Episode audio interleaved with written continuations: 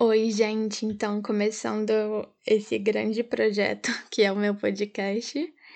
Submarina, além de ser um grande trocadilho com meu nome, são conversas que eu quero propor que a gente vai muito abaixo da superfície, não olhando somente estereótipos e primeiras impressões.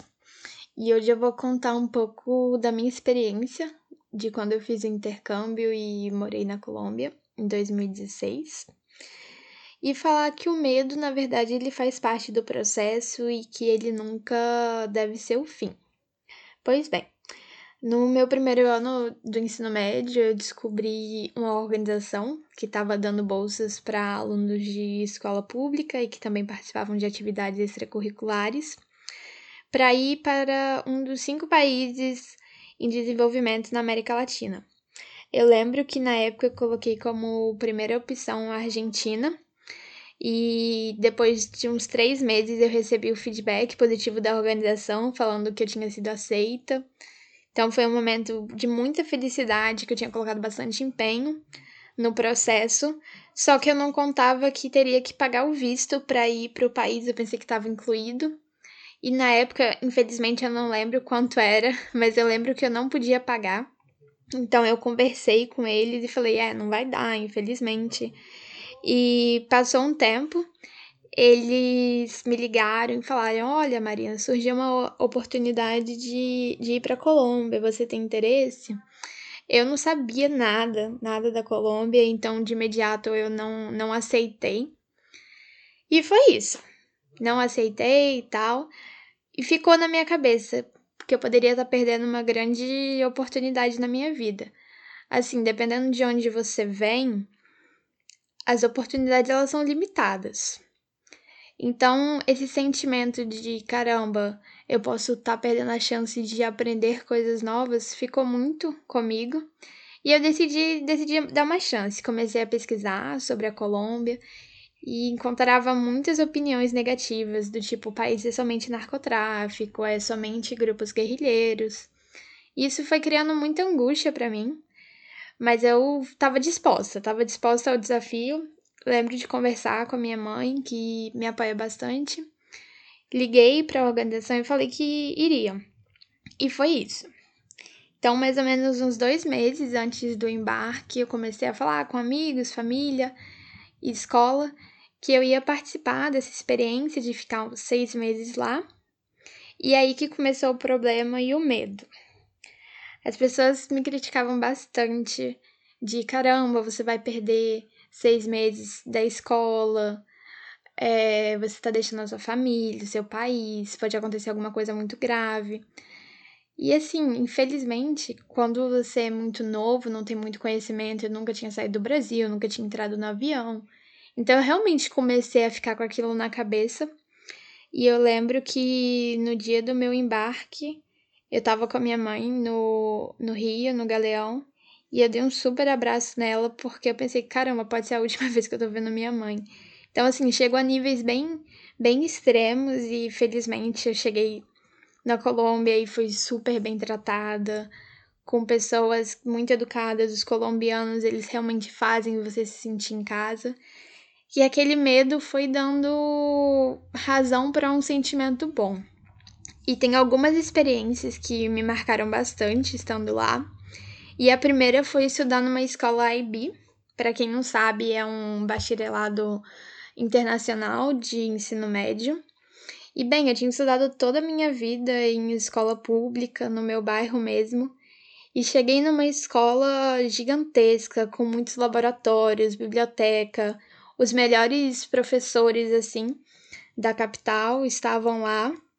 Então, ao mesmo tempo que as pessoas antes tinham me falado, caramba, você vai perder tempo de aula estando lá. Não, são somente conhecimentos diferentes que eu adquiri em momentos diferentes. É, uma curiosidade é que na Colômbia eles têm um ano a menos de ensino médio, então o ensino médio deles é bem condensado. E eu lembro de aprender coisas lá que quando eu voltei para o Brasil as pessoas aqui ainda não tinham aprendido. Então foi bom, foi super bacana, mas ao mesmo tempo de estar num mundo super cheio de estrutura, eu vi de perto a desigualdade social de caramba, como é que no Brasil eu não tinha acesso nem à metade disso e as pessoas aqui têm acesso a isso tudo. É claro que eu já sabia que também existem escolas maravilhosas, particulares no Brasil, mas estar imersa dentro daquele mundo é diferente de saber que existe. E além de ter toda a experiência com a escola, eu também tinha uma família, uma família anfitriã, e que me acolheu bastante e me despertou muitos sentimentos bons, porque Hoje em dia, como adulta, eu vejo que não é simples, não é fácil você abrir as portas da sua casa e deixar alguém entrar e deixar que aquela pessoa faça parte do seu núcleo. E eu tinha muito contato com o meu pai de lá. E eu lembro que em muitas dessas conversas que eu tive com ele, era um dia mais ou menos às duas da manhã, e ele estava super mostrando os projetos que ele tinha como geólogo. E ele me chamou: vem cá, Marina, vem ver esse projeto. E era assim, gigantesco. Era sobre os efeitos da extração de mercúrio no Amazonas em aldeias indígenas. Então ele falava o genocídio que estava acontecendo no norte do Brasil e que eu, obviamente, não tinha nenhuma noção. E eu lembro de, ao mesmo tempo que estar super animada com aquilo, eu comecei a chorar assim na frente dele porque foi um momento de muito baque, do tipo, caramba, eu tive que sair do meu país para entender o que está acontecendo no norte. E por último, uma experiência que me marcou bastante lá é que quando eu já estava mais ou menos com cinco meses de intercâmbio, a saudade começou a bater bem forte. E a minha mãe de lá era super minha amiga. E ela foi e falou: Marina, o que, que você acha de você passar uma semana no Caribe? E eu falei, gente, o que, que é isso? um sonho. E a organização que eu participava tinha é, outra família voluntária lá, então que ia me dar todo o suporte com comida, transporte e essas coisas. E eu fui. Fui, passei uma semana lá.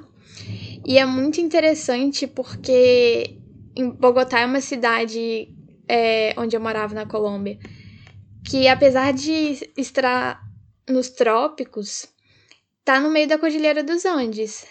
Então é super fria, tem um clima assim um pouco de São Paulo, de cidade grande. E quando eu tava na costa, ali perto da praia, foi foi incrível, porque eu me senti que eu tava de novo no Brasil, que eu tava de novo em casa. As pessoas andando de chinelo, com vários bares e as pessoas sentadas assim na calçada, algo que não tinha numa cidade grande. E às vezes eu esquecia que eu estava falando espanhol e comecei a me entender muito mais como latina e não somente brasileira, já que eu tinha chegado aos 16 anos sem saber que eu era latina, não é uma coisa de identidade cultural que é muito falada no Brasil. E foi isso. Eu tive experiências incríveis, conheci pessoas que eu carrego por toda a minha vida. E infelizmente eu tive muito medo desse processo e de largar tudo, muito pelo que as pessoas falavam comigo.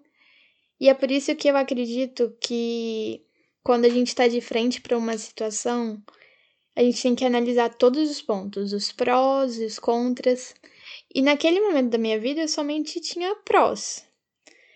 E infelizmente, mesmo assim, eu tinha medo de estar tá fazendo a escolha errada, ainda mais por ser muito nova.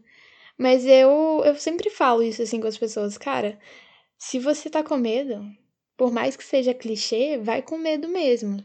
Se você não tá correndo um grande risco e se você só tem a ganhar, Poxa, vai porque você não sabe quando você vai ter essa oportunidade de novo na sua vida. E é isso, é isso que eu queria contar para vocês, contar um pouco mais da Colômbia, das coisas que eu aprendi quando mais nova. E é isso, galera.